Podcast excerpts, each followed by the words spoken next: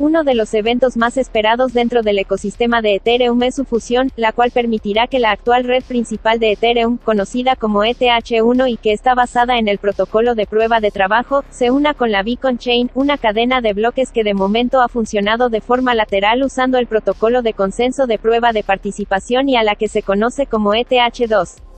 Este cambio provocará que ya no se pueda minar Ethereum con tarjetas gráficas, generando muchas dudas en la comunidad de mineros internacional sobre el futuro de la minería de criptomonedas.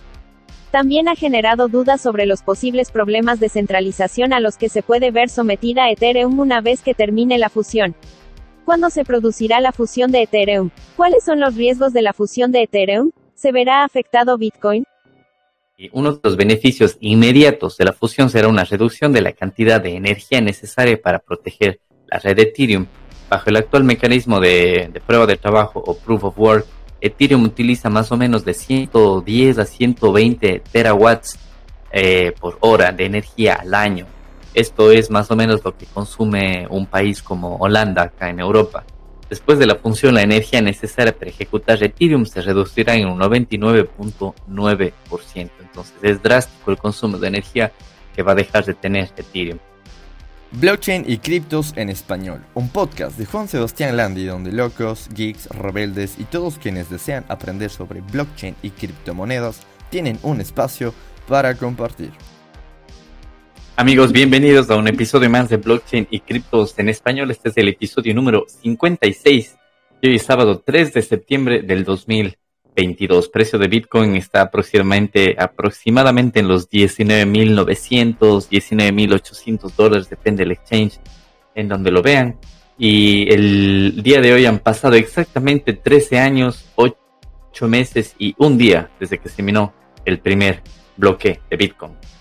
Este episodio lo vamos a dedicar exclusivamente a Ethereum porque se viene el merge. Estamos a unos pocos días de que se venga el merge de Ethereum. Vamos a, explicarles de aquí de qué es, de qué, de qué se trata Ethereum. Mucha gente que recién se une al podcast. Le quiero agradecer a todos los que nos siguen en todas las plataformas de, de podcasting, en Spotify, en YouTube, en Google Podcast, en Amazon Podcast, en iBooks, en todas las plataformas. Así que toda esa gente nueva que se une Bienvenidos, vamos a hablar ahora de Ethereum, de Merge, de cosas técnicas, qué es Ethereum, qué es la prueba de trabajo, el Proof of Stake, todos los temas que vienen detrás de esto del Merge. Así que empezamos con este episodio número 56 aquí en Blockchain y Criptos en español. Y antes de empezar con, todas las notas que tengo preparadas para el día de hoy, quiero eh, mencionar a nuestro sponsor, al cajero Bitcoin que se encuentra en Ecuador, el único cajero actualmente funcionando en, Ecuador, lo puedes encontrar en la ciudad de Cuenca, en el bar La Cigal. Si quieres conseguir criptomonedas de la forma más eh, fácil y segura, lo puedes encontrar directamente en, el cajero de criptomonedas ubicado en la calle Norato Vázquez 780 y Luis Cordero. Está en el bar La Cigal, está disponible desde las 8 de la mañana hasta la medianoche, de lunes a domingo y tienes disponible varias criptomonedas, entre ellas tienes Bitcoin, también tienes Litecoin, Dash, eh, Doge y últimamente también tienes una de las criptomonedas más privadas del, del, mundo cripto que se llama Monero, también lo tienes disponible ahí para adquirir. Así que todas las personas que necesiten adquirir criptomonedas cuidando su privacidad y también de la forma más fácil y más segura, les invitamos a eh, conseguir las criptomonedas en el cajero cripto eh, ubicado en la ciudad de Cuenca, en Ecuador, en el bar La Cigal. Les repito, la dirección es la calle Honorato Vázquez 780 y Luis Cordero. Así que gracias por el a nuestro auspiciante y empezamos con el episodio número 56. Así que para empezar en este episodio, para la gente nueva que recién está ingresando a este mundo cripto, incluso para los que ya estamos ahí algún tiempo, es importante mencionarles de está hablando del merge, de Ethereum, y son dos palabras que mucha gente no, no, no comprende, no comprende ni qué es Ethereum y peor qué es el merge. Así que para los que recién se unen a este mundo cripto y a este podcast, ¿qué es Ethereum? Ethereum es la segunda criptomoneda y cadena de bloque más grande del mundo cripto por capitalización de mercado. A diferencia de Bitcoin, la red de Ethereum está, es una red completa, una red blockchain completa. ¿Qué significa esto? Es que tiene una capacidad Turing, permite a la red Ethereum almacenar tanto transacciones como, como código. Esto eh, contrasta con la red Bitcoin que solo puede almacenar transacciones. El código almacenado en la red Ethereum permite que los programas o los smart contracts, los contratos inteligentes, se ejecuten en la red Ethereum. Estos contratos son el alma en sí de las aplicaciones descentralizadas y, de la web 3.0 que hemos estado escuchando eh, desde hace algunos años que cada vez se vuelve más y más popular el tema de, la web 3.0, de la web 3.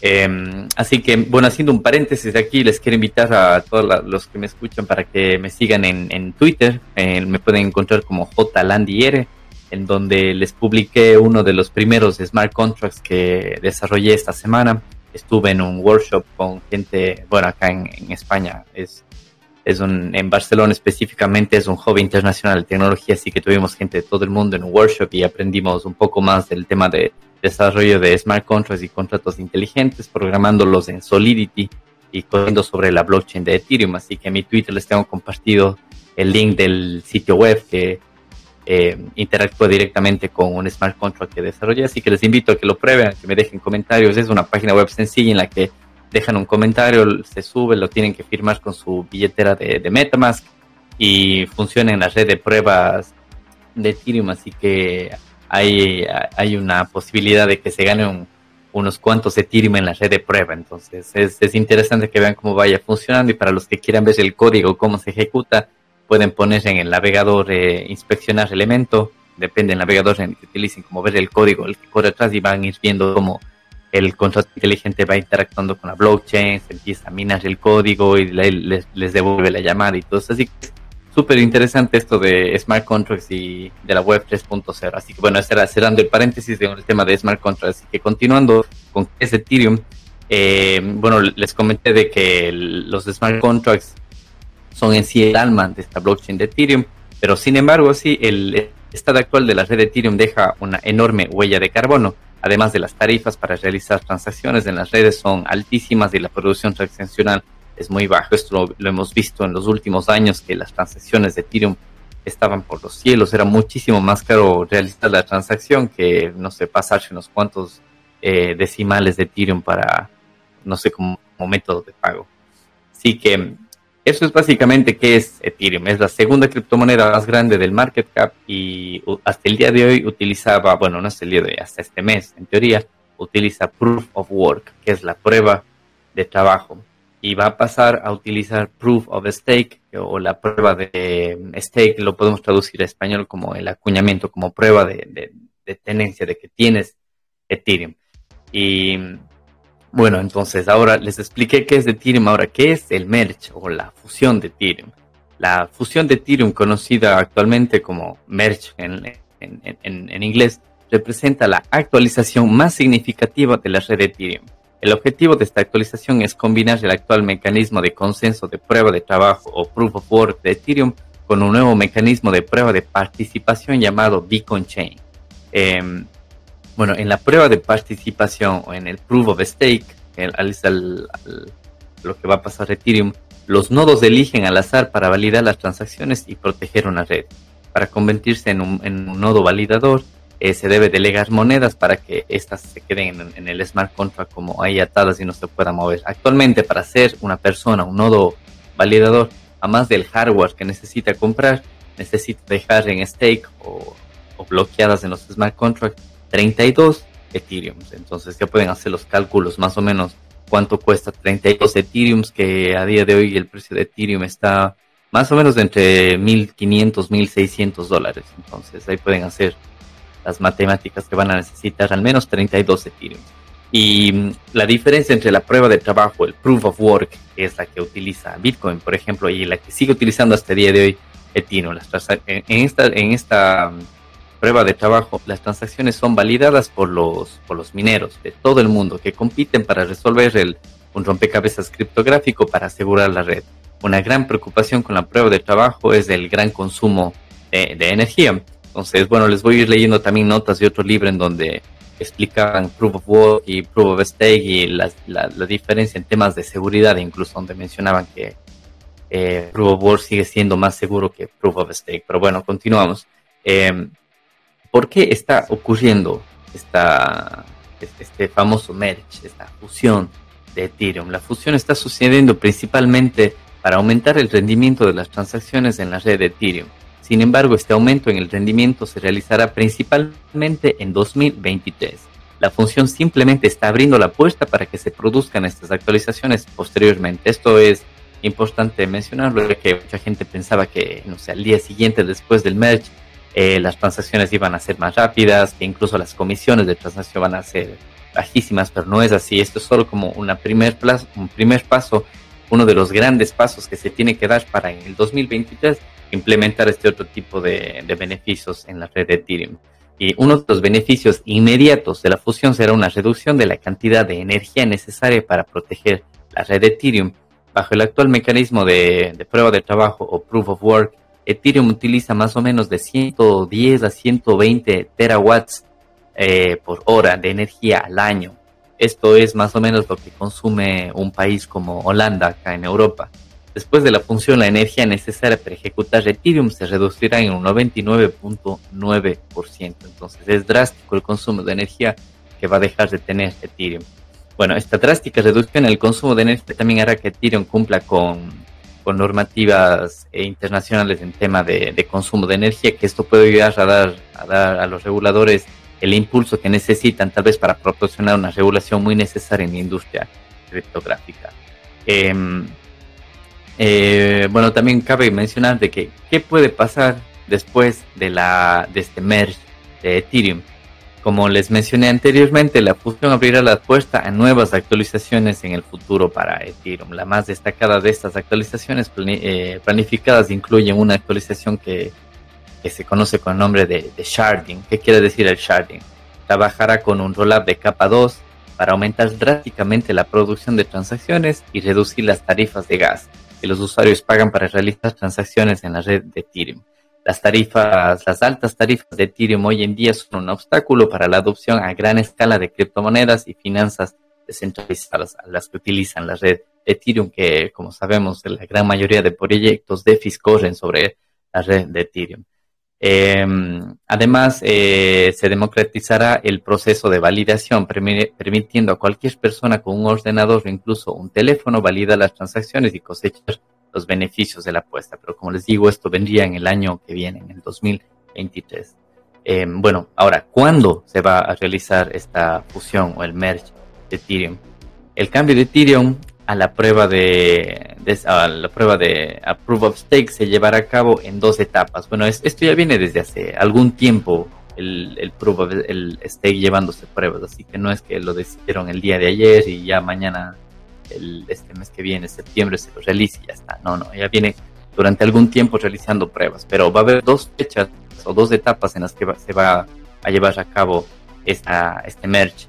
El la primera fecha es el 6 de septiembre, es decir, el día martes, de aquí a cuatro días. Hoy sábado están escuchando el podcast, para el día martes supuestamente se va a llevar la primera actualización que se llama Bellatrix. Esa actualización se va a activar. Y la segunda eh, etapas se va a llevar a cabo entre el 10 y el 20 de septiembre, es decir, en, en 10 días, en dos semanas prácticamente. La actualización se llamará París, París, perdón, cuando efectivamente la red de prueba de trabajo se hace a un lado y empieza a pasar a funcionar el Proof of Stake. Se espera que la fragmentación de la red de Ethereum tenga lugar en algún momento en 2023 este será el principal valor añadido de la transacción, ya que será el mecanismo que permitirá una mayor producción de transacciones y tarifas de gas más bajas. Ahora, el merge no es algo que se lo haga así con aplastar un botón y listo, ya estás todos felices ya utilizar Ethereum en la red 2.0 para nada, porque hay muchísimos riesgos detrás de la fusión de Ethereum. El principal riesgo de la fusión es que no, que no transcurre sin problemas, es decir, que existan problemas o bugs. Bueno, en, el mundo de desarrollo de software los bugs se conocen como, como errores. Eh, incluso si es que esto sucede, la red simplemente puede volver a un estado anterior, es decir, a seguir usando proof of work mientras se solucionan estos errores de aquí.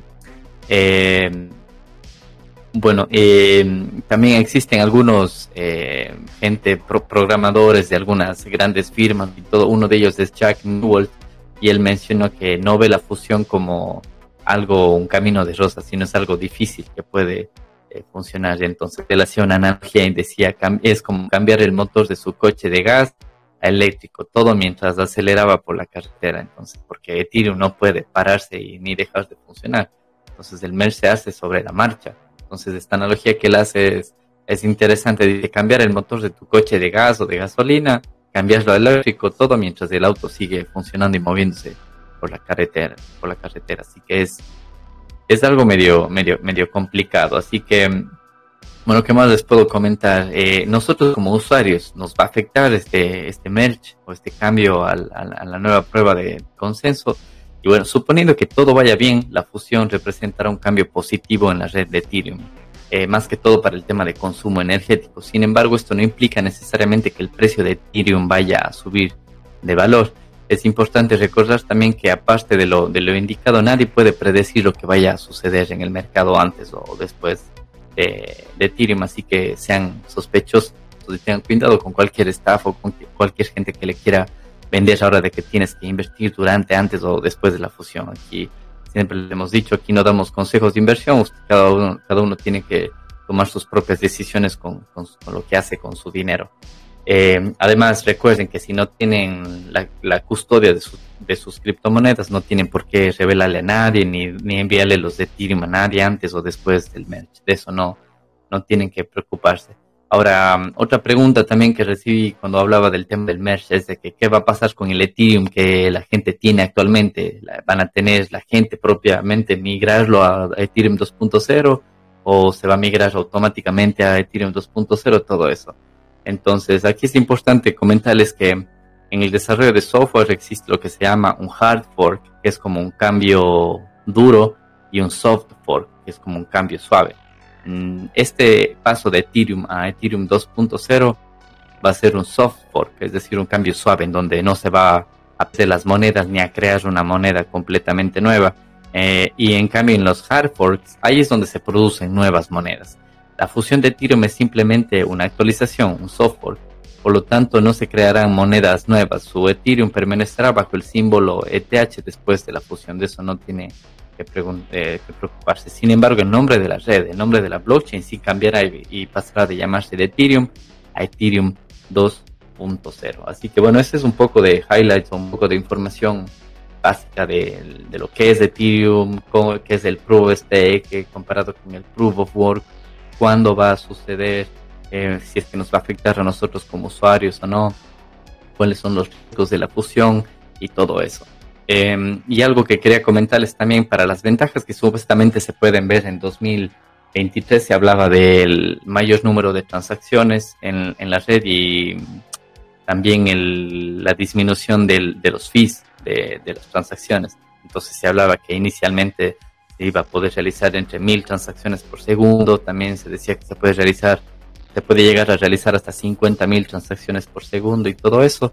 Y mm, bueno, en, algún podcast escuchaba que lo compraba con Bitcoin, diciendo que Bitcoin realiza solo 7 transacciones por segundo, entonces decían Bitcoin va a fracasar o, o no sé, el, el, precio de Bitcoin se va a ver afectado por ese tema de la fusión, pero aunque Bitcoin no se vea directamente afectado por la fusión de Ethereum, la red puede experimentar una volatilidad elevada mientras se lleva a cabo la fusión. Eso también puede ser cierto para cualquiera otra de las criptomonedas. ¿eh? Entonces, recuerdo que en este podcast que escuchaba no mencionaron para nada la, la, la, red de segunda capa de, Bitcoin que se llama Lightning, donde en esa Lightning Network las transacciones se realizan más o menos a un millón de transacciones por segundo, así que eso no, no, le, no le llega ni a la comparación de Ethereum 2.0 a la Lightning Network de Bitcoin. Así que recuerden, la red de Bitcoin no se va a ver afectada, el precio de Ethereum puede que suba, puede que baje, pero nadie puede predecir los mercados.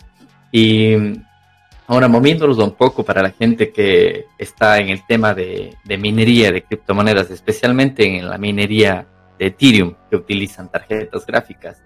Eh, hay muchísima información o más que todo preguntas que se hacen muchos de ellos desde que qué va a pasar después del mes, porque algo que va a pasar cuando Ethereum pase de a la red 2.0 es que ya no se va a poder minar Ethereum con tarjetas gráficas. Ya se va a acabar la minería de Ethereum. Entonces, mucha gente se preguntaba, ¿y ahora qué hacemos? ¿Qué criptomonedas se puede minar y todo eso? Así que existen muchísimas criptomonedas que se van a poder minar utilizando las mismas tarjetas gráficas que están llevando, que se están utilizando ahora al momento.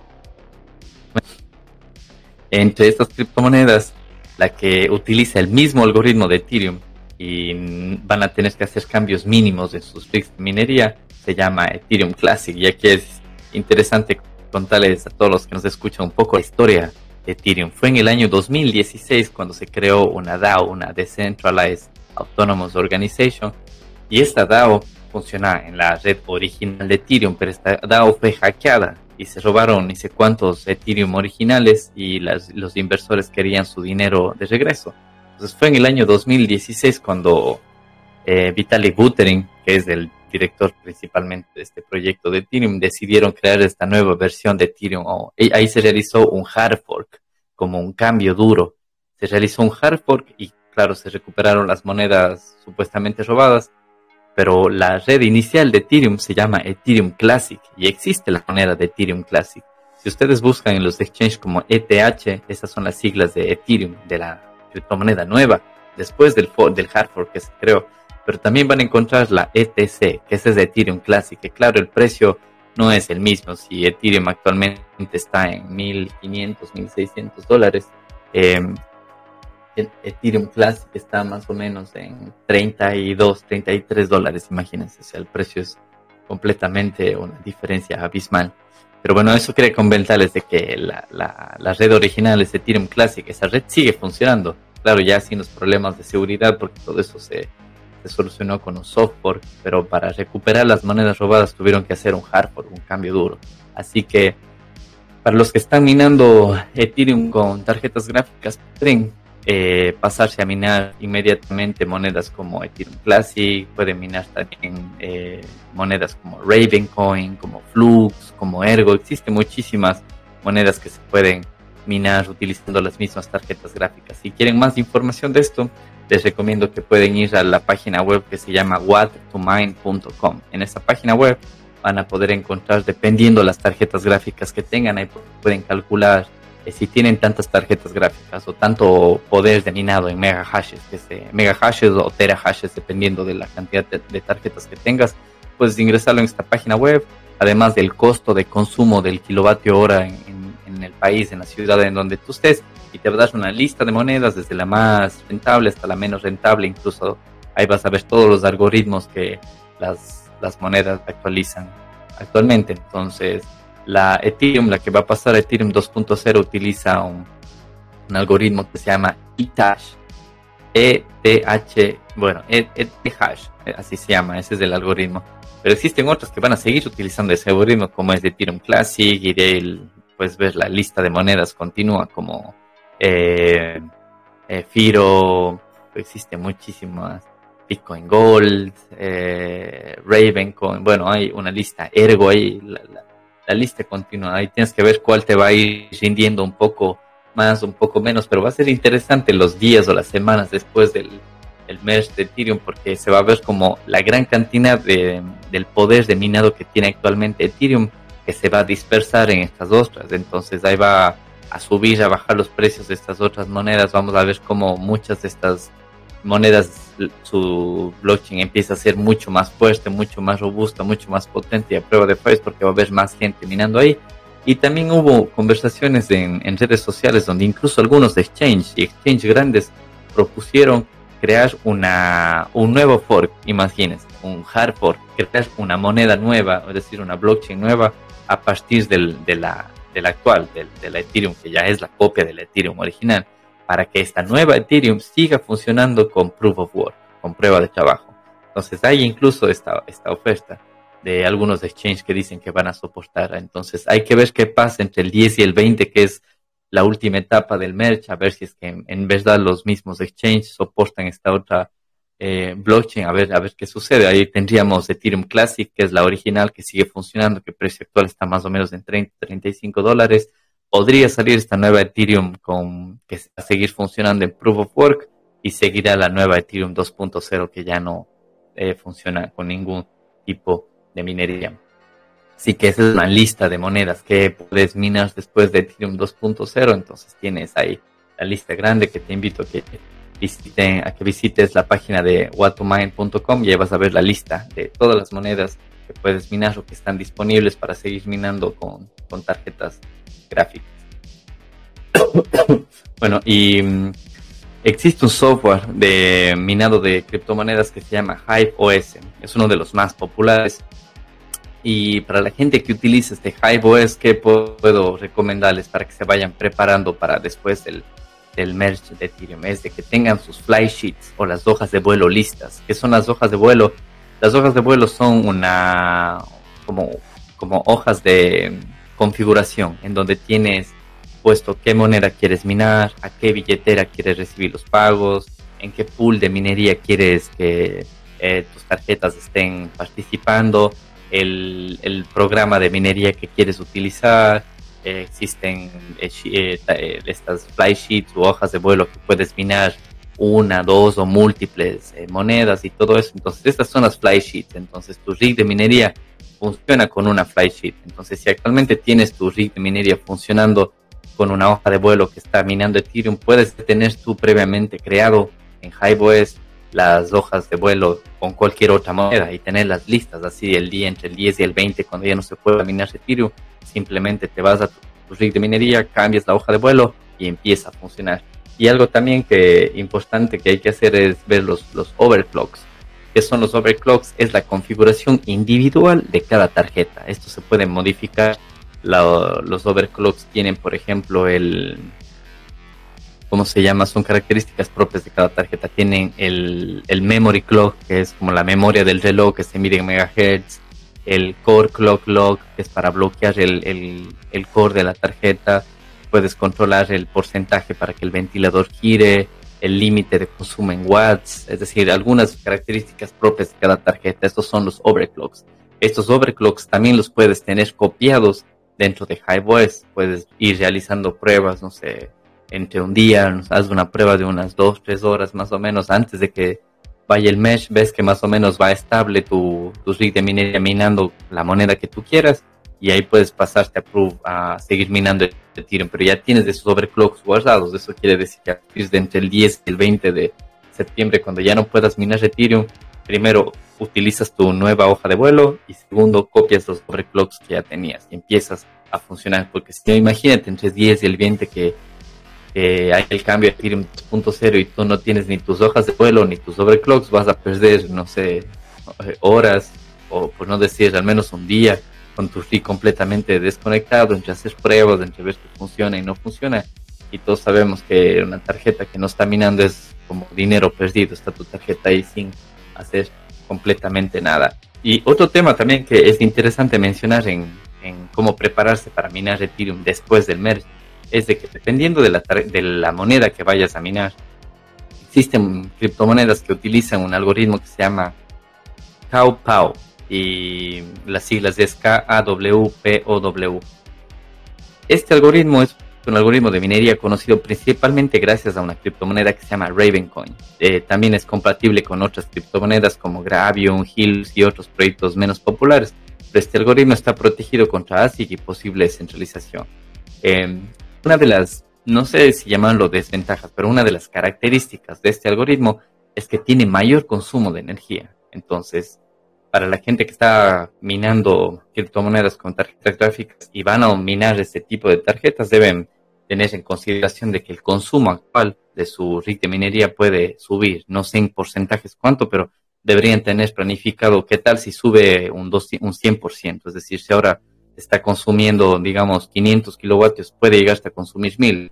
Está tu rig capacitado para soportar ese, ese consumo o esa capacidad del doble de energía además de eso del tema de energía es, mm, tienes también una forma de controlar la ventilación de tu red de minería, porque si actualmente estás minando Ethereum y más o menos tus tarjetas van entre 50, 55 grados, tal vez 60, cuando te pongas a minar estas nuevas, especialmente con este algoritmo que se llama Compound, la temperatura va a subir.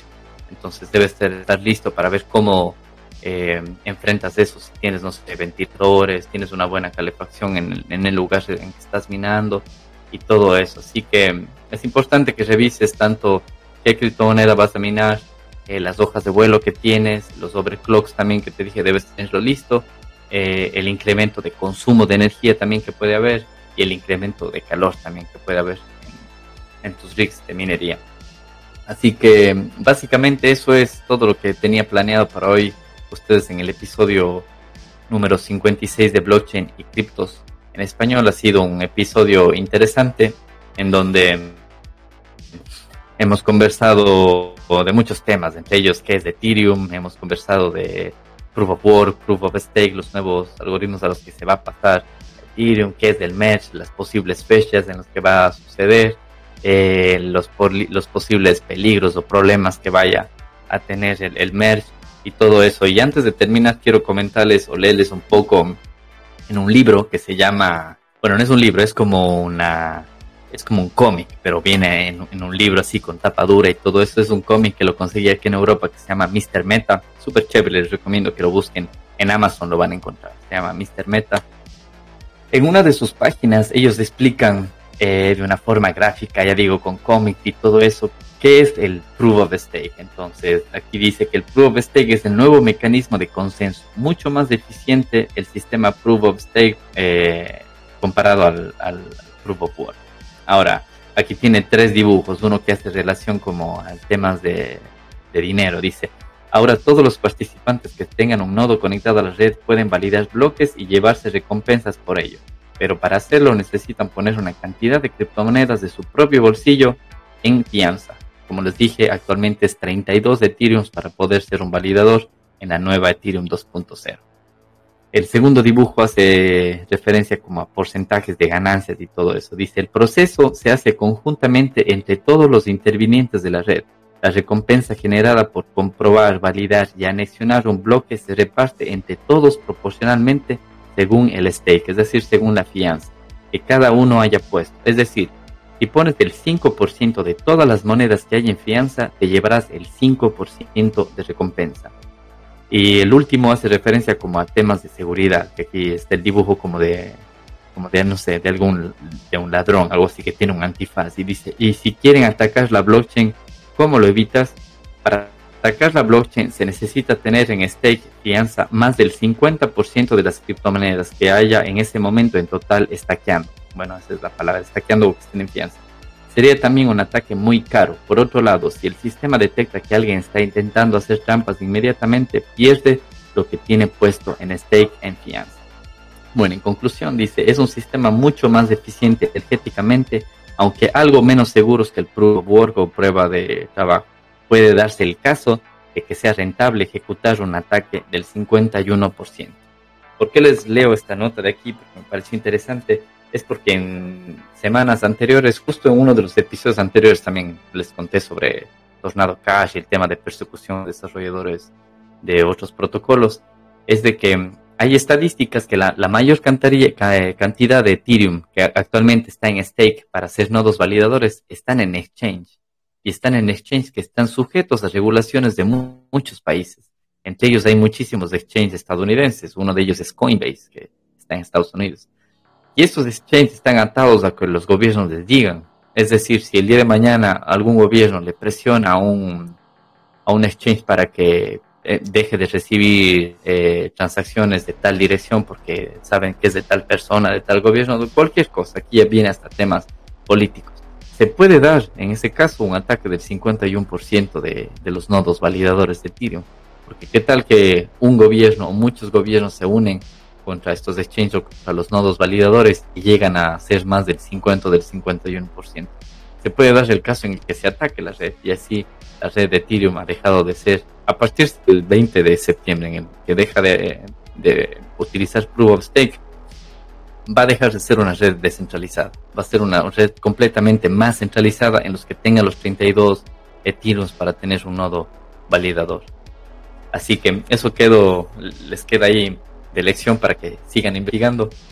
Como dice la, la frase en el mundo cripto, don't trust, verify, no crean lo que yo les digo, vayan y compruébenlo ustedes mismos. Así que quiero escuchar sus, sus comentarios. Recuerden que me pueden seguir en Twitter, jlandiere, si me encuentran ahí también les invito. En mi tweet publiqué el, el, link del primer smart contract que desarrollé para que prueben un poco y vean y jueguen con eso. Les voy a dejar también el link del smart contract aquí en, los recursos de este, este episodio y todo lo que les he comentado también les voy a dejar los links de la información donde obtuve y todo eso aquí en los en los recursos de este podcast. Y sin más muchísimas gracias. Recuerden que los que estén en Ecuador en la ciudad de Cuenca específicamente y quieran acceder o conseguir criptomonedas de la forma más fácil y más segura sin eh, poner en peligro tu privacidad, lo pueden hacer en el cajero de criptomonedas ubicado en la en el bar La Cigal, en la calle Honorato Vázquez 780 y Luis Cordero. Así que, sin más, muchísimas gracias. Este ha sido el episodio número 56 de Blockchain y Criptos Español y nos escuchamos en el próximo episodio. Si te ha gustado este podcast o si quieres más información al respecto, no olvides suscribirte y seguirnos en nuestro canal de Telegram, Blockchain y Criptos en Español, donde publicamos todos los nuevos episodios. El presente podcast no supone asesoramiento financiero de ningún tipo, sino simplemente la opinión de sus participantes. Antes de invertir en criptomonedas, realiza tu propia investigación.